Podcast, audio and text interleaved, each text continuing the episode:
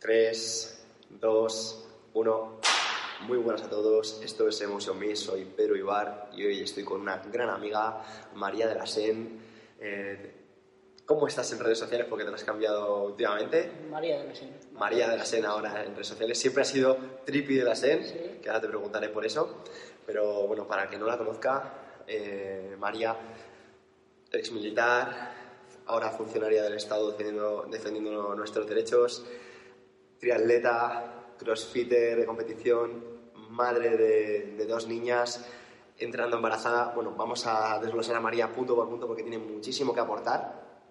Y, bueno, me gustaría sobre todo que se presentara ella. Muchísimas gracias por estar aquí, María. Nada, muchísimas gracias a ti por llamarme. Nada, pues mi presentación, me llamo María de la Sen, eh, soy una mujer hecha a sí misma. Yo fui de casa con 14 años eh, a estudiar y con 16 ya trabajaba y estudiaba, no porque tuviera necesidad de hacerlo, sino porque para mí también era un poco un reto, ¿no? Eh, no, no obligar a mis padres a estar pagándome los estudios porque ya mm, en mi cabeza ya había mucha locura de muchos proyectos, mucha, muchos sueños, eh, muchas ganas de todo. Entonces, bueno, pues eh, me puse a, a trabajar cuidando peques y personas mayores, que son mi debilidad. Y con 18 años eh, me presenté en casa y dije, mira, lo siguiente va a ser opositar para las Fuerzas Armadas. Eh, recuerdo que mi padre me dijo, pero bueno, eso estará cerca de casa. Y dije, sí, papá, ahí en todos los sitios. Me acuerdo que me acompañó mi padre a los exámenes y a la hora de pedir destino le dije, mira, papá, si tú te quedas fuera mejor, ¿no? Porque al final tú no te preocupes que voy a pedir algo cerca de casa. Bueno, entré y pedí solamente la Armada Española, lo que significaba que iba a estar siempre en la costa, o sea, bastante lejos, y también que iba a viajar muchísimo por el mundo. Y bueno, y cuando salí le dije, bueno, papá, creo que he aprobado, pero tengo una mala noticia que darte.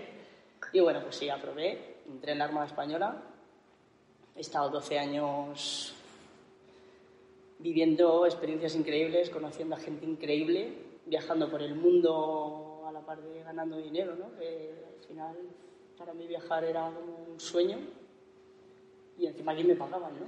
Tengo muchísimo que agradecer. 12 años. Antes de marcharme de la Armada Española me saqué la plaza, soy militar de carrera en excedencia.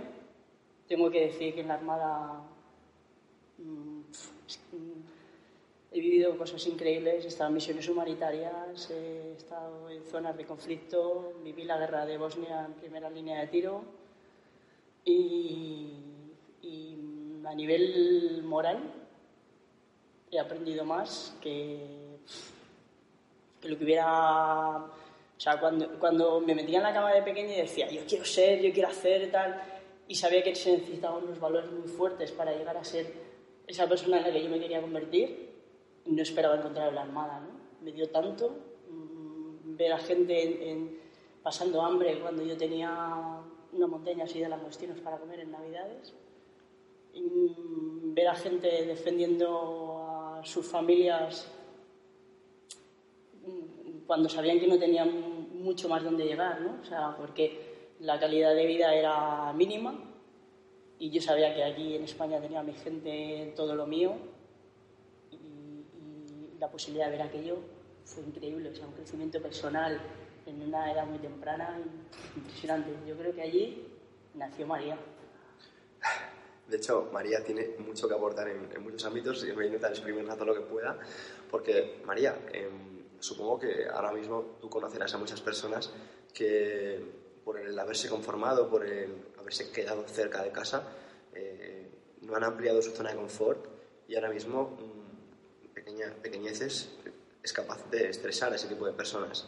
Que, por ejemplo, tú el hecho de haber comparado, ¿no? como has dicho, tu cena de Navidad con de langostinos o con el hambre que pasaba la gente y haber mm, dejado de dar por hecho todas las cosas que tenías, supongo que al volver aquí y ver un poquito el perfil de ciertas personas que ahora mismo eh, se quejan de que se rompe la pantalla del iPhone o que digamos que es lo que suelo decir hoy por hoy, ¿no? Los, los problemas del primer mundo, a ti te sonará como raro, ¿no?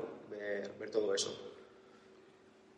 Hombre, a mí me suena raro, lo que pasa que cuando yo vivo algo así directamente, cuando una persona se queja de algo que para mí es banal, pero para esa persona es importante, yo lo único que le puedo reprochar, o bueno, más que reprochar o decirle es si tan feliz le hacía ¿no? tener ese iPhone, ¿no? Si realmente le hacía muy feliz tener ese iPhone, pues a lo mejor es realmente una preocupación que se te rompa la pantalla. Pero creo que es que no profundizamos. O sea, que no te hace feliz tener ese iPhone. Quizás lo que te hace feliz es mostrar ese iPhone, ¿no? Qué bueno, ¿no? Entonces, creo que a lo mejor eh, que te pasen esas pequeñas cosas sí que puede servirte para decir, ostras, tío, que no dejas en la pantalla un móvil, ¿no?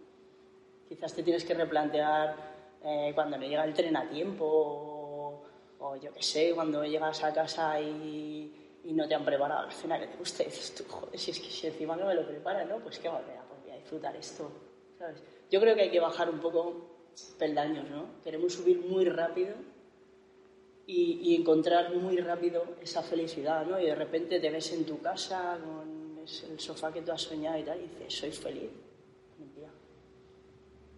O sea, feliz por tener ese sofá, tío. Hay que, hay que bajar un peldaño cada día y decir, ostras, sí, tengo ese sofá, pero lo tengo porque pues, algún día lo visualicé, curré para eso, tal, no como tengo este sofá, super sofá, este super iPhone, ¿no? No sé, creo que nos quedamos muy en la superficie. Quiero, quiero preguntarte porque eh, eres una mujer que, digamos, va reto tras reto, tras, tras reto, etcétera, y hay personas que, digamos, eh, su motivación en la vida es eh, comprarse un coche, eh, comprarse una casa y tener una familia, ¿no? Y cuando ya tienen eso, digamos que llega la crisis de los 30, la crisis de los 40, porque ya no tienen objetivos detrás. Eh, tú eres una persona que creo que encuentras la motivación en el deporte.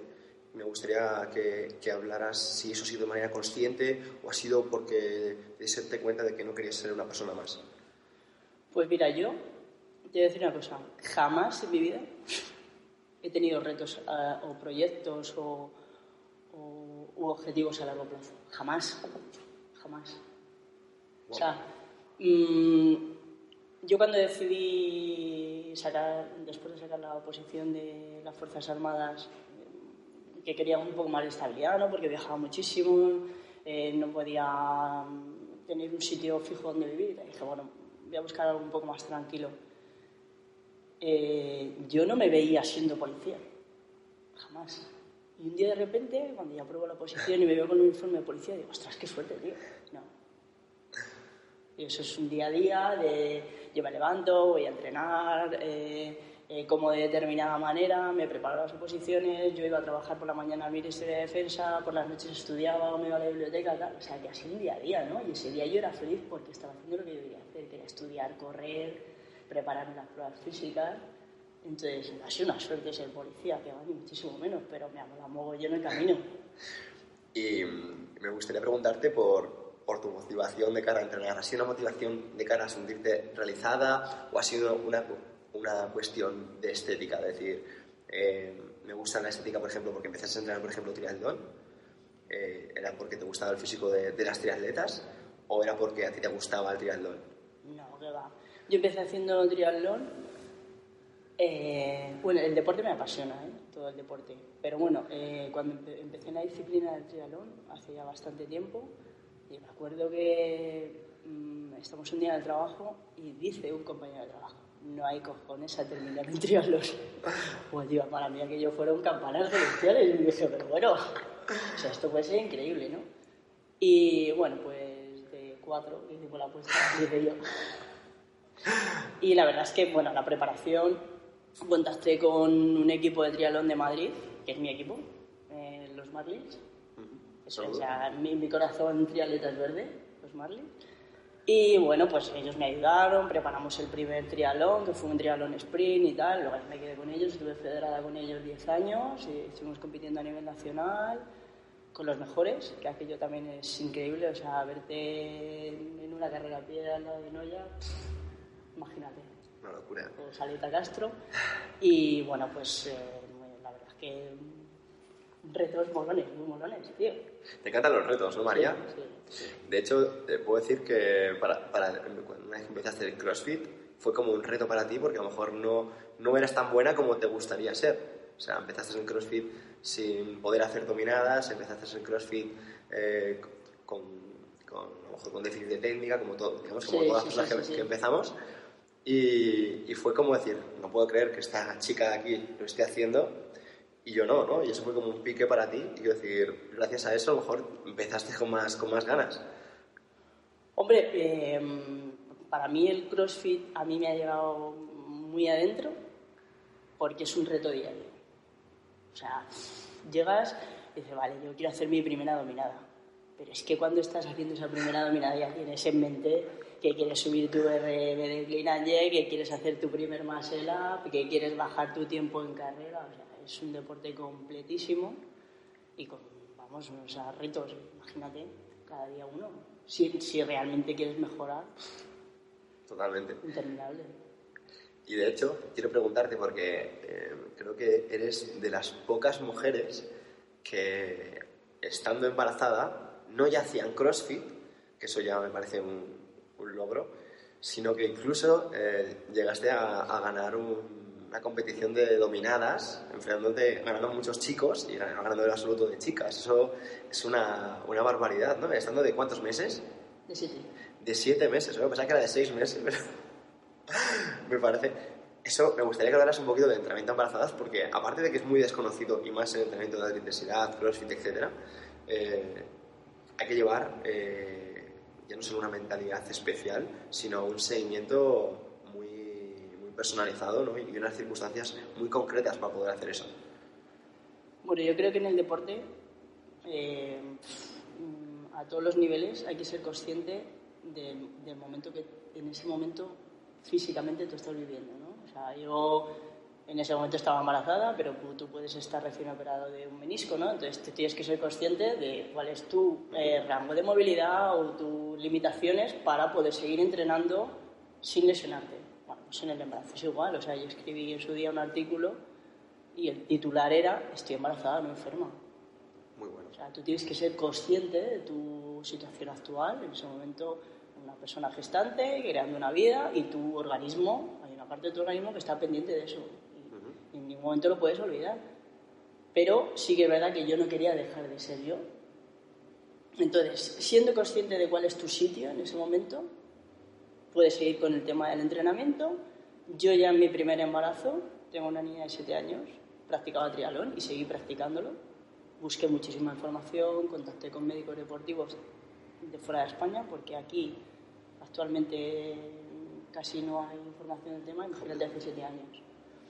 Y bueno, yo en el triatlón, asesorada por mis entrenadores, ya lo que te digo, contactaba con médicos y tal, seguí entrenando con normalidad. Te voy a contar una cosa que me pasó un día. Y yo mi última competición de carrera la hice embarazada de 7 meses también, hice un 5000. Y recuerdo, pues nada, estar corriendo, era una carrera por el Retiro, por el centro de Madrid y tal. Y recuerdo que había una señora en un banco sentada por donde yo pasaba corriendo, fumando, al lado del señor. Y entonces el señor me dijo, pero tú estás loca. Y yo dije, joder, porque me suele decir la mujer que tiene al lado, ¿no? Que se está fumando un pirillo. O sea, a mí me vio con la barriga corriendo y me pareció aquello una barbaridad. Y la otra señora que tenía a su lado fumándose un cigarro, ¿no? Que seguramente, pues al final... mm, Perjudicial, es decir, a, Sí. a largo plazo correr o a largo Sí. plazo fumar. ¿sabes? Y a lo mejor para mí era muchísimo más beneficioso correr que no hacerlo, ¿no? Porque yo al final en mis dos embarazos no he tenido ningún problema de salud, mis recuperaciones del embarazo han sido increíbles, mis analíticas han sido de libro. Pero aún así te han criticado, María, Sí, porque me han yo me acuerdo que estábamos eh, en ese momento hablando un poquito de tu seguimiento del embarazo y me contabas, bueno, y vivíamos un poquito lo que te decían por redes, cómo vas a hacer eso, cómo vas a hacer lo otro, hija mía, eh, me acuerdo que recibías un feedback que no era muy positivo, Sí, eso hay que ver hoy, hoy por hoy tu niña, que, que está increíble, con una salud que ya quisieran eh, muchísimas personas y no ha tenido que ser fácil, ¿no? Porque también recibir ese peso diario de crítica tras, tras crítica es complicado. Yo sí que es verdad que yo en ningún momento he puesto en riesgo ni mi salud ni la de mis hijas, o sea, de eso estaba muy segura. He entrenado siendo muy consciente de que si en algún momento algo no me parecía seguro, no lo iba a hacer. Me dijeran que se pudiera o no se pudiera, me daba igual en, mis sensaciones. Eh, me ha dado un poco igual la crítica porque en contrapartida también te diré que hay muchísima gente que ha contactado conmigo, que me ha pedido ayuda, que yo se le he ofrecido dentro de mis posibilidades y que han sido cosas que han beneficiado muchísimo, o sea, muchísimo.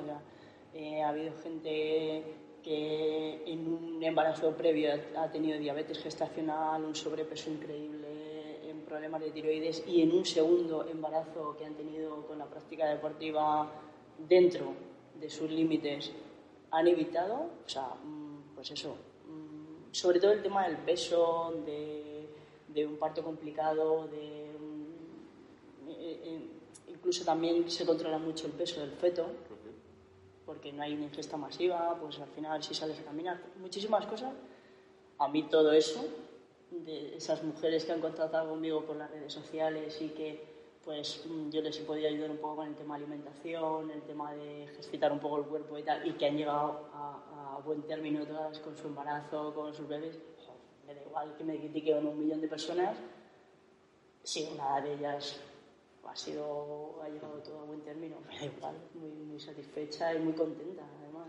Me gustaría que, que dieras consejos a, a todas aquellas eh, mamis o premamis que tienen miedo a dejar de entrenar una vez que se quedan embarazadas y como tú has dicho antes, no hay mucha información, de hecho hay muchos médicos que por el hecho de, su propio desconocimiento lo que hacen es decir, no hagas nada. Ya. Y creo que tú que tienes contactos con médicos, que, estás, que lo has en, primera persona más de una vez, pudieras hablar un poquito de qué hacer, qué no hacer, sobre todo a, nivel básico. Mira, para mí el consejo clave es que no hagas nada que no hacías antes si tú no has hecho deporte en tu vida, no es el momento de, empezar, ni muchísimo menos. Y si has hecho deporte de forma continuada en una disciplina, tú ya sabes perfectamente cuáles son tus sensaciones. O sea, yo sé cuando voy corriendo a 140 pulsaciones y voy bien, y cuando voy corriendo a 140 pulsaciones me quiero morir. O sea, tú tienes que tener unas sensaciones previas para poderlas controlar durante el embarazo. Si tú eres un atleta y has estado llevas años de entrenamiento, pues si te quedas embarazada, mm, tienes que tener unas precauciones, pero puedes seguir haciendo deporte perfectamente. De hecho, aquí pasa, por ejemplo, en nuestro centro, que llegan personas embarazadas que no han hecho deporte antes, que se plantean hacer deporte ahora y no tiene ningún tipo de sentido. Es como que ahora, ahora que no puedes, quieres hacerlo, ¿no? Pero yo creo que es un tema estético. Es un tema estético. ¿no? O sea, de repente empiezan a ver que cogen kilos y no quiero coger kilos, pero bueno, estás embarazada, ¿sabes? O sea, no, no, es el momento de moldear tu cuerpo o perder, o sea, no es el momento. No.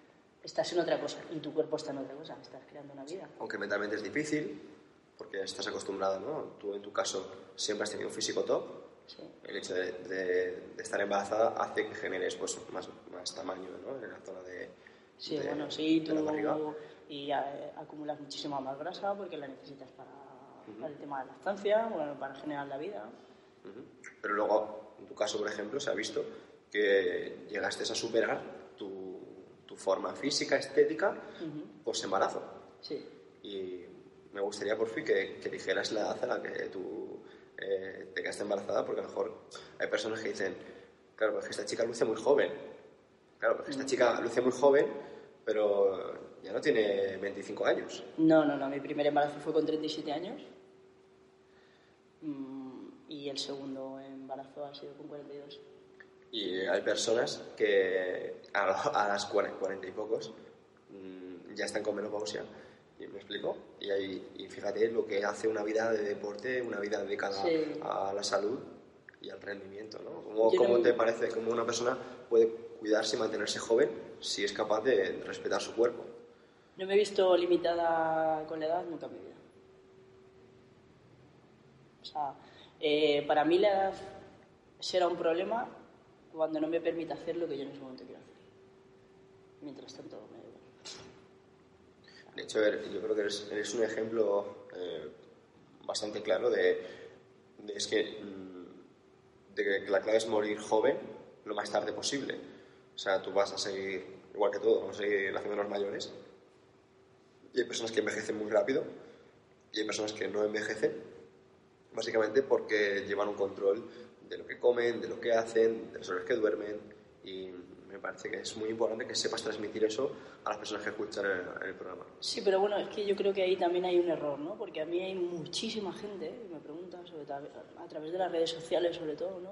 Joder, ¿cómo soy tan disciplinada? Es que, joder, es que llevas una vida de sacrificio y cómo no te permites lujos, que yo esa palabra a mí me alucina. Sí, yo vivo una vida de lujo total. Constante. Total. O sea, como lo que quiero cada día porque es lo que quiero comer. Eh, entreno más o menos lo que quiero cada día. Mm, duermo en una cama súper bullida y súper cómoda cada día. Mm, leo los libros que, o sea, tengo una vida súper lujo, tío. Veo a mi gente, comparto momentos con ellos. Mm, para mí no es un sacrificio, para la gente sí. La gente es como que entrar en el tema dieta, está no sé qué que ahí ya está el error. Está el error, porque me gustaría que hablaras de, de las dietas, ya que no hemos, hemos, de ellas. hemos, hablado antes, eh, bueno, anteriormente, ¿no? Del tema de dietas. Eh, y me gustaría que, que, lo transmitieras. Las dietas acotadas en el tiempo sin un objetivo claro eh, están condenadas al fracaso el 100% de las veces y encima con el temido efecto rebote.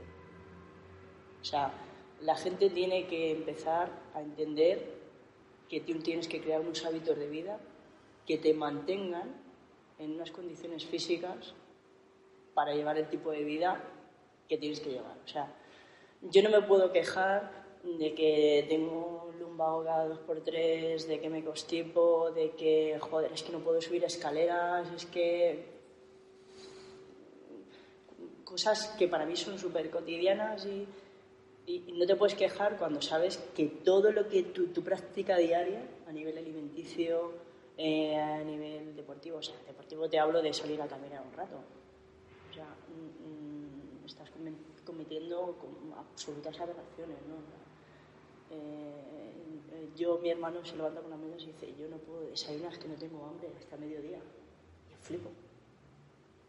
No te puedes quejar de que no duermas bien, de que tal, no sé qué, que me duele aquí, tío come bien, descansa bien, lleva unos hábitos de vida saludables, ¿no? Crea, crea una base.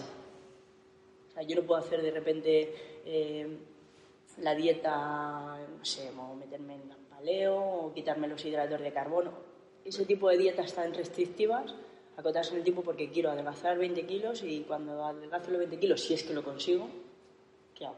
Exacto, exacto. O sea, no se trata, como estás diciendo, de, de seguir unas pautas. O sea, que eh, realmente se trata de que hay un problema mental anterior, que es lo que te ha llevado a tener una obesidad, por ejemplo, y quieres solucionar esa obesidad con una receta, cuando no sabes que has llegado a ese punto mmm, por no haberte valorado lo suficiente, no haber valorado tu cuerpo, y digamos lo quieres solucionar con una receta, cuando el problema está en, en no tener los hábitos adecuados. claro, o sea, es lo que te digo, o sea, limitar con el tiempo. Yo, por ejemplo, eh, a mí me gusta mucho el tema de la nutrición, he hecho máster en nutrición y tal, pero yo, por ejemplo, de vez en cuando me pongo en manos de especialistas porque tengo un objetivo claro. Yo, por ejemplo, ahora mismo estoy con un nutricionista porque eh, físicamente necesito mm, ganar masa muscular porque he visto que en las competiciones que estoy haciendo en el CrossFit mi punto débil es la fuerza.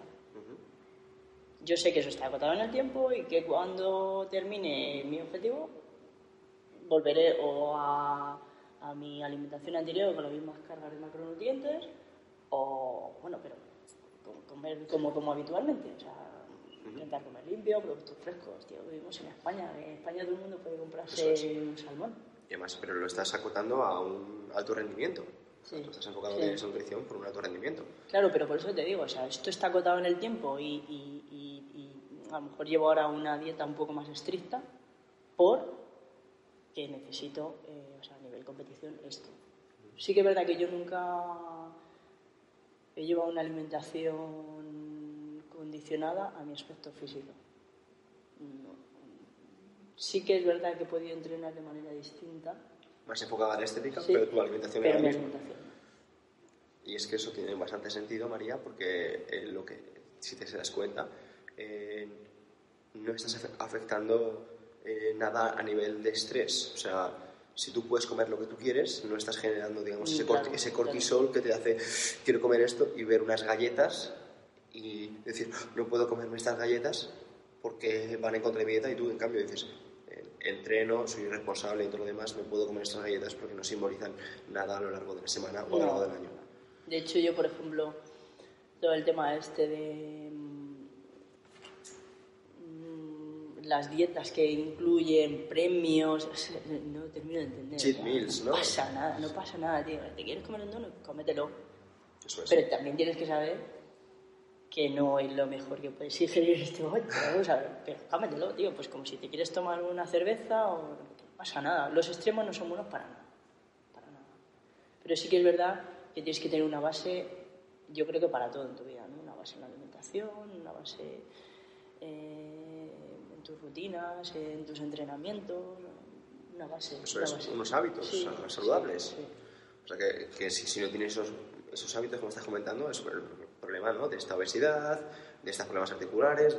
Me explico, porque es una persona que realmente vive en piloto automático y no se dan cuenta a lo mejor de todas esas carencias físicas que están teniendo que no son normales, pero a lo mejor la sociedad sí que está normalizando.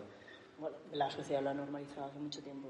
O sea, vivimos condicionados por el tema de publicidad, eh, imagen, influencer. Muy, yo creo que hace mucho tiempo que no buscamos en el espejo lo que queremos ver. Buscamos en pantallas, redes, televisión, está en el espejo. La persona que tú quieres ver está en el espejo. Y si no, lo que tú estás viendo en ese momento no te gusta, cámbialo, pero no busques a la persona que tú quieres ver fuera de ese espejo. Eres tú. Eh, me gustaría preguntarte por tu vida personal, ya que entrenas, compites, eh, como has dicho antes, trabajas de policía. eh, ¿Cómo combinas eh, todo y, y consigues al final rendir, consigues al final eh, educar a tus hijas? Porque los que te conocemos sabemos que, que tus niñas se educan en valores y eso es evidentemente porque has encontrado un equilibrio que no todo el mundo consigue. Bueno, al final, eh, en mi día a día hay mm, cosas prioritarias. O sea, no da lugar a pensar, si mañana puedo, voy a... No. Esas prioridades son comer, dormir, entrenar, estar dentro de esas prioridades, ¿no? Luego, evidentemente, estar con la gente a la que quiero, mis hijas, y, cuadrar todo eso eh, en este momento es, si yo sé que yo tengo libre de 3 a 4, entreno de 3 a 4, pase lo que pase. Aunque me duela la cabeza, aunque en ese momento me apetezca muchísimo más, estar en el sofá. ¿Por qué? Porque tengo una carga detrás de trabajo, familia, etcétera, que no me va a permitir trabajar, o sea, entrenar después de las 4. Totalmente. ¿Sabes? A las 4 quiero ir con mi hija a danza porque me apetece muy verla bailar y a las 5 me voy a ir a montar en bici o a patinar.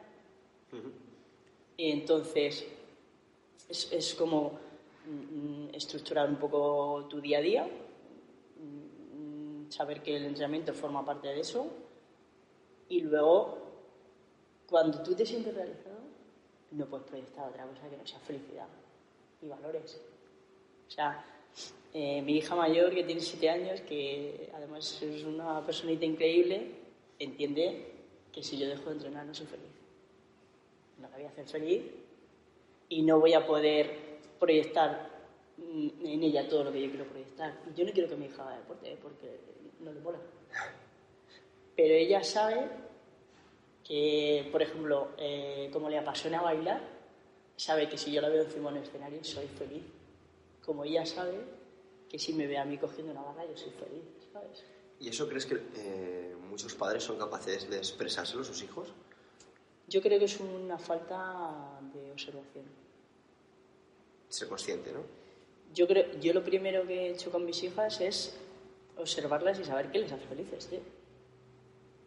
Y a mí, para que te voy a engañar, me gustaría que a Naya le mola el deporte. Mola una mierda. Ahora, de hecho, hay veces que dice, esto es necesario cuando salimos con la bici, ¿sabes? A ella le mola bailar, le mola pintar, le mola crear, tío. Es una bohemia. Entonces, hay que observarlos. ¿Qué le hace feliz a mi hijo? Pues a mi hijo le hace feliz, a Naya le hace un mogollón de feliz por las noches por ponerse el pijama y unos tacones, tío.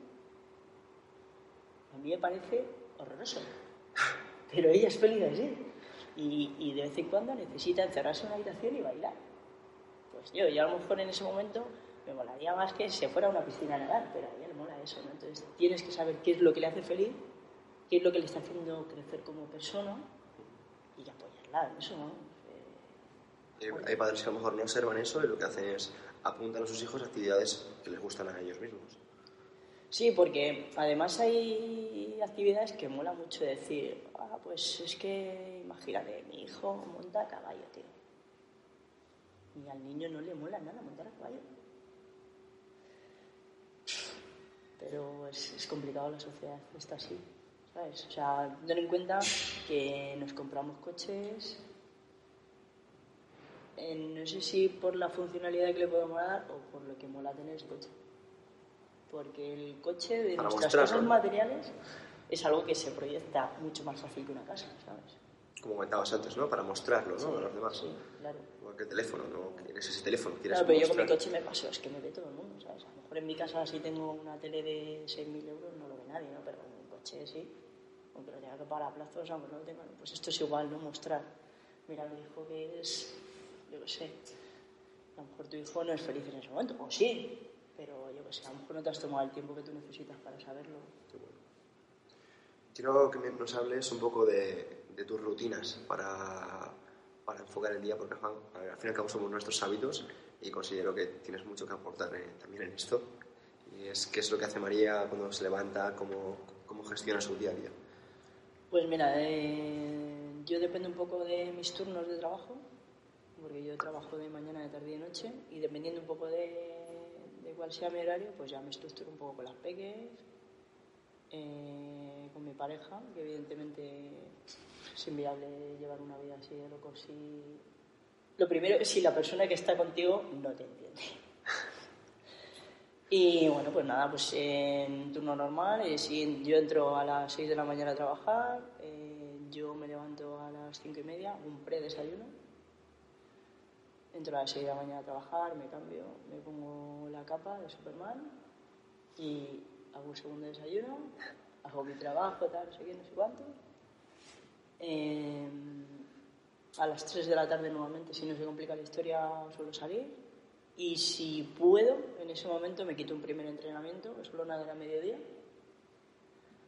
para después de ese primer entrenamiento venir, eh, llevar a la pequeña mayor a alguna de las actividades, eh, con la pequeña cuestas, un poco ahí.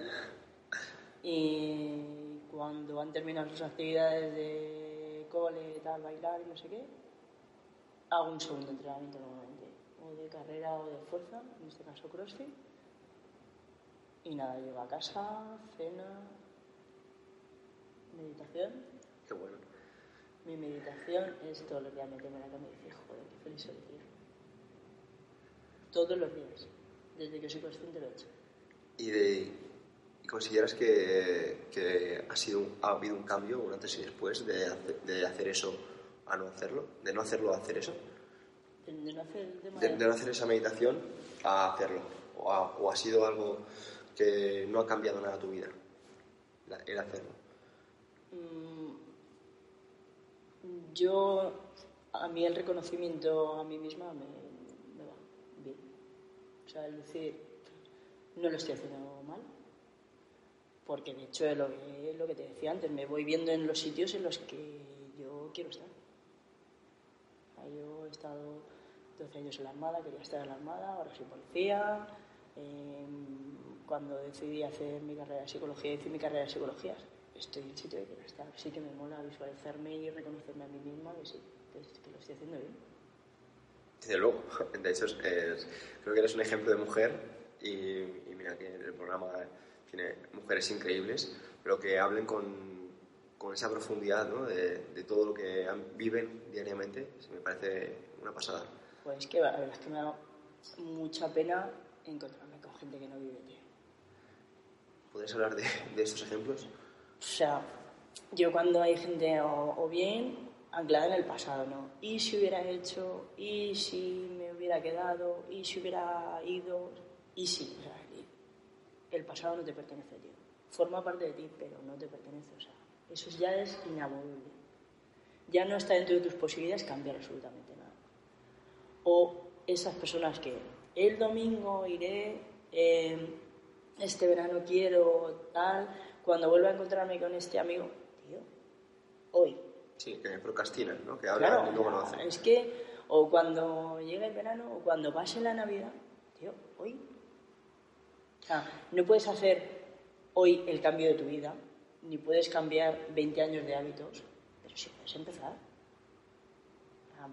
Mm, Porque yo recuerdo una persona a las veces que me dijo un día, yo salía con la bici y tal, y luego a correr, bueno, una locura de estas que estuve toda la mañana haciendo, y me acuerdo que me comentaron, lo puse en las redes sociales, ¿no? Joder, qué feliz, claro, con mi placa, con mi bici y sé.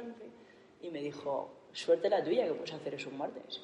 Y dije, persona, la misma que tú, que puedes hacerlo un sábado, ¿sabes? Yo un sábado curro, que para mí eso a mí me encanta, yo curro, yo curro casi todos los fines de semana, pero suerte la tuya que tienes el fin de semana libre y a lo mejor puedes salir con tus colegas, que normalmente la gente libera los fines de semana, y yo tengo que salir solo los martes, pero ¿qué pasa? Que yo lo quiero hacer y tú no. De hecho, María, también quiero hablarte de ese, de ese tema porque es muy curioso. ¿Consideras que personas que estén más pendientes de lo que tú haces para justificar su propia mediocridad, quiero decir, que están esperando a que tú caigas o a que tú falles para decirte te lo dije? Es que la vida, Sí, no, es tan, bueno. es que la vida no es tan fácil o todo eso. Cuando, Sí, sí, sí, bueno, yo solo... Mira, en el embarazo eso lo, lo viví, o sea, había muchas sí, veces... sí, lo sé. O sea, pero fíjate el grado de crueldad, ¿no? Porque al final no se trataba de mí sola. Una personita que iba a llegar al mundo y había gente que esperaba que yo no saliera bien. Sí, yo estaba muy segura de mí misma, imagínate, ¿no? Para no variar ni un ápice lo que yo estaba haciendo. Aún un poco ahí con la historia de decir, joder, que es que hay gente que realmente piensa que yo lo que estoy haciendo es malo para mi hija, ¿no? Pues imagínate si no eso me influye. Exacto, hay gente que, que no es que quiera lo que tú tienes, sino que no quiere que tú lo tengas. Mm. Es, es- es muy difícil convivir con la envidia. ¿eh? Eh, Pero es complicado, es complicado pensar eh, el problema de, porque al fin y al cabo no deja de ser un problema de enfoque, ¿no? De esas personas que en lugar, en lugar de poner su foco en su propia vida, eh, ponen su foco en otras personas. Bueno, mira, yo cuando me fui de casa, me fui muy joven a trabajar y tal, yo, yo sé que ya de aquellas había gente que pensaba, ya volverá. ¿No? O sea, eh, yo me considero afortunado porque yo, yo sabía que yo aquí tenía mi sitio y que mis padres siempre me iban a estar esperando si algo iba mal, ¿no? O sea, que eso te da mucha seguridad. O sea, yo no, no me fui ni con una mano delante una detrás, ni cosas de esas raras. O sea, yo no soy una superwoman, ni muchísimo menos. Pero sí que había gente esperando a que volviera, ¿no? Un poco con el rabo entre las piernas y decía, esta que iba de... Y no, ha ido saliendo todo muy bien, ¿no? Y a veces ese punto de envidia y de malicia que vives de cerca, a mí me da una fuerza que te. Es una motivación, ¿no? O sea, mira, yo me acuerdo, eso es algo muy banal, ¿eh? pero me acuerdo que haciendo un día dominadas aquí, embarazada, colgué el vídeo y alguien me puso, olvídate de la tableta del por vida. Y dije, hostia, tío. Pues es una motivación increíble. Claro, y dice, bueno, después de quedarte embarazada no vuelves a tener abdominales. Y dije yo, pues yo lo voy a hacer dos veces. Porque se dice mucho, ¿eh? Y hay personas que sí que escuchan eso y dejan de esforzarse, y personas como tú que escuchan eso y mejoran su estado. Claro, ¿no? Dices tú, eh, o sea, todas estas influencias negativas que te llegan y que son inevitables, eh, tú las tienes que reconvertir en fuerza, ¿no? O sea, tú me estás diciendo que no, pues venga, pues va a ser que sí, ¿no? Y encima, ah, yo, a, a mí me da ganas, ¿sabes? Me da fuerza de decir, venga, va. Aparte, que es muy satisfactorio, ¿no? Es decir, joder, algo que alguien cree que no se puede hacer, toma, lo hago yo. Qué maravilloso.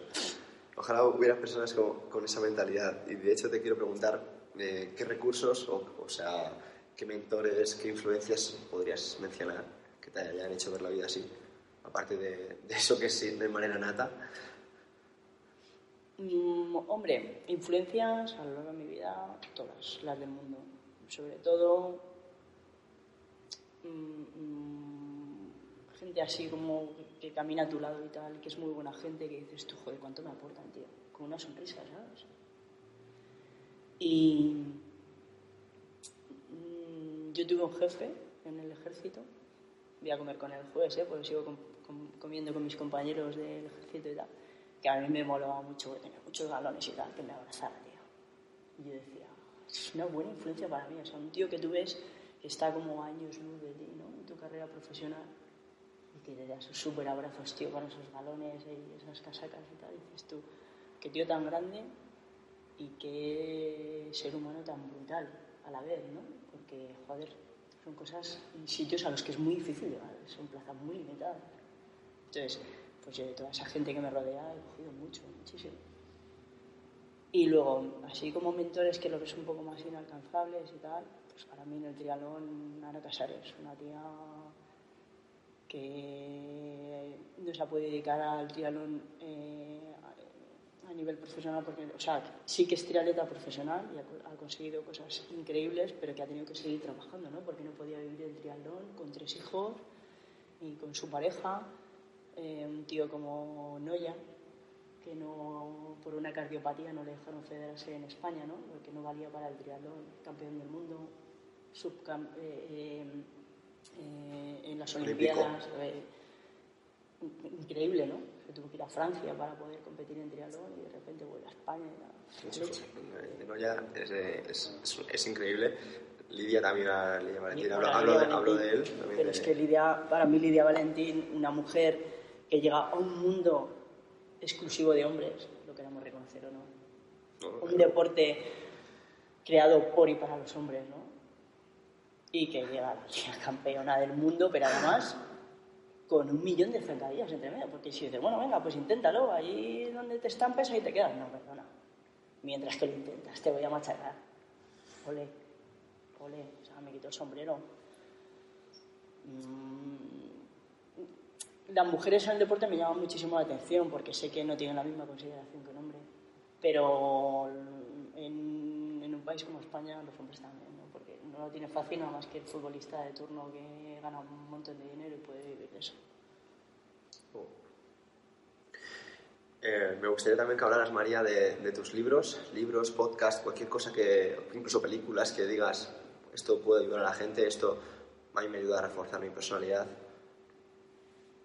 Bueno, mira, pues a mí, eh, una de las cosas que más me aporta así de, es la música entrenar, cuando estoy en... Bueno, increíble, la música. Y de música escucho de todo, de todo. Eh, hasta la que a ti no te gusta. Anda que no, tío, de música. Sí, sí, sí. y luego, pues mira, libros mm, así como imprescindibles. Te diría libros que me he releído muchísimas veces, ¿no? Que te he regalado y que espero que cuando te lo leas te aporte muchísimo. De Fernando Sabater, que me gusta. Habla del, habla del concepto de, de, ese libro, porque creo que para que la gente lo entienda un poco, eh, en, qué criterios tiene para ti un buen libro. Yo creo que los libros, los libros, la música, las películas dependen también del momento que estés en tu vida, ¿no? A mí, por ejemplo, Ética para Magal, que es un libro que me he leído muchísimas veces, y un libro que regalo a la gente a la que quiero, eh, es un libro que cayó por casualidad en mis manos cuando falleció mi padre y es un libro que Fernando Sabater escribió para mm, dar unas pinceladas básicas de la filosofía, ¿no? lo, que, lo que te puede aportar la filosofía y lo que vamos perdiendo ¿no? cuando crecemos. ¿no? Eh, hay otro libro que te introduce un poco en el mundo de la filosofía que se llama Los mundos de Sofía, de Joyce Garden, que habla de, de la la capacidad que tenemos para perder la ilusión, ¿no? Y las cosas que dejan de sorprendernos, ¿no? Que es la base de la filosofía. ¿no? 100%. Y tú, él, te habla de cuando tú vas con tu madre de la mano, ¿no? Y ves un avión y dices, ¡oh, mamá! ¿Cómo puede volar aquello, no? Y tu madre, que lo entiende menos que tú, ya no se sorprende. tío, pues esto es igual, ¿no? En ese momento cayó este libro en mis manos y, te, y a mí, que yo no entendía nada porque mi padre falleció siendo yo muy joven, de repente me dijo, ostras, es que de verdad que ahí necesitas tener valores, necesitas tener eh, puntos de referencia en tu vida, ¿no? Para saber cuándo te equivocas y tienes que volver atrás o cuándo ese es el camino, ¿no? Entonces, yo creo que para cada momento hay una peli, para cada momento hay un libro. Hay veces que no te apetece comerte la cabeza y pues te ves una peli de estar de amor ahí. Sí. Ya está, o sea, tampoco... Y luego hay otros momentos, pues eso, pues que te ves un libro de autoayuda o de filosofía. O sea, yo, por ejemplo, para mí, un libro de referencia a mi mesilla eh, son los cómics de Mafalda, tío. Qué bueno. Mafalda soy yo. No lo sabía. Yo me he visto ahí, o sea, eh, la niña preguntona que entra en conflicto con los sistemas políticos y tal. Pues depende del momento que estés viviendo. Eh, María, quiero ser respetuoso por tu tiempo. Me has hablado de, de influencias, de, libros, de música y, y me gustaría que me hablaras, si pudieras dar un consejo, si pudieras hacer que la gente entendiera un concepto, un mensaje, ¿qué concepto o qué mensaje sería? Yo a cualquier persona, a cualquier persona ¿eh? que se siente a mi lado y que me pida un consejo, le diría vive. Vive. O sea, la vida es una pasada, comete bocaos, pero cada día. O sea, este rato que estoy viviendo contigo, yo no voy a repetirlo mañana. Vívelo, vívelo, disfrútalo, ya. Esto es para mí, no me lo quita nadie. Vive. No te olvides nunca de vivir. Es que a veces cre- creemos que la, la felicidad va a ser cuando consigamos todas nuestras metas, María, y se, y se nos olvida que, que el momento más importante de nuestra vida es, es ahora. Sí, sí, sí. sí. Y hay personas que no son conscientes de eso. Tiramos de. De. de, los planes futuros y, no nos damos cuenta de que lo que importa es, el aquí y el ahora. Pues que, mm, joder, yo hay gente que está así tan visionaria con el futuro y tal, que... o sea, yo no es que tenga miedo a, a morirme ni nada, pero es, es que es verdad que nadie me asegura el mañana. Entonces, no puedo esperar a mañana, y más cuando tengo claro que lo que me hace feliz, ¿no? Y tengo la posibilidad de vivirlo en ese momento. Sí que es verdad que yo me conformo con casi nada. O sea, yo ahora mismo eh, yo soy muy feliz haciendo galletas de avena integral con mi hija, ¿sabes? Pero también soy tremendamente feliz tomándome un café con mis amigos. ¿Qué, qué espero del mañana? Eso es. Pero es que hay gente que se confunde el hecho de, de ser feliz con las pequeñas cosas de, ser ambicioso. Y es que es totalmente compatible. O sea, tú puedes tener metas en las que te lo curras todos los días y pones todo en el asador, pero como tú dices, ser feliz haciendo galletas con tu niña. Sí, pero si el problema de las metas que está muy bien, es muy respetable. ¿eh? A mí, en mi caso, no, a mí no me funciona mucho, pero sí que es muy respetable. Pero, con el tema de las metas, tú tienes que saber que el trabajo que estás haciendo diario te aporta también diariamente. O sea, si tu trabajo diario solamente... eh, o, o solamente te lleva para conseguir esa meta, mal. Porque si no lo consigues, ¿has perdido todo ese tiempo? No, ese día a ti te ha aportado X. Puede que consigas esa meta, puede que no la consigas. Pero a ti te está aportando mucho ese día, esa vivencia, ese contacto con las personas, ese entrenamiento, lo que sea. Ahora, si yo cada día hago X para conseguir aquello y aquello no se consigue, ni me ha aportado el día a día. Y encima, el fracaso absoluto, no he conseguido mi meta, ¿no? ¿Cómo me levanto de esta? Eso es, pero que nos han enseñado al fin y al cabo que eh, lo que importa es, es ganar, ¿no? Cuando eres niño, tu padre te pregunta, eh, en lugar de. eh, te pregunta cómo has quedado en el partido o has ganado, en lugar de preguntarte, ¿has sido feliz? ¿Te Ya. lo has pasado bien? Y es porque no nos enseñan realmente valores, nos enseñan a, a méritos. Pero por eso te digo que yo creo que hay que desacelerar un poco, ¿sabes? ¿Sabes? Todo entras en ahí una vorágine de... La gente no es paciente. yo quiero esto y además lo quiero ya. Y quiero que sea lo más grande y lo más bonito. Y lo- Tío, te estás olvidando de vivir. O sea, yo te digo que ahora mismo, pues seguramente que tengo gente a mi alrededor que quiere conseguir un chalet O donde sea que cuesta 4 millones de euros y te aseguro que no es más feliz que yo que quiero hacer un más en la Lo ¿Eso sí? ¿Sabes? O sea, y ni, ni les tengo envidia, seguramente que ellos a mí tampoco muy triunfamos ni de coña, pero tío, es mi objetivo. Entonces yo, yo miro las anillas, yo me veo subiendo las anillas y me salen corazones de las orejas, macho. Es que es así, ¿no? Nos olvidamos del camino, del camino, de lo que nos hace a nosotros mismos, ¿sabes? Yo soy lo que soy por todo lo que he vivido. Si de repente yo me meto en la cama, o sea, yo me voy a levantar, voy a trabajar porque lo que quiero es tener 10.000 euros más, porque con esos 10.000 euros más. Que no, tío.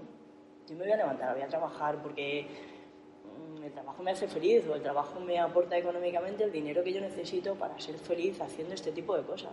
Si yo solamente quiero tener los 10.000 euros en la cuenta. Sí, pero es verdad, hay personas que utilizan el dinero como un fin y no como un medio. Claro, pero ¿yo, para qué quiero esos 10.000 euros? Si todo está bien y todo es respetable, pero tienes que saber dónde vas, tío.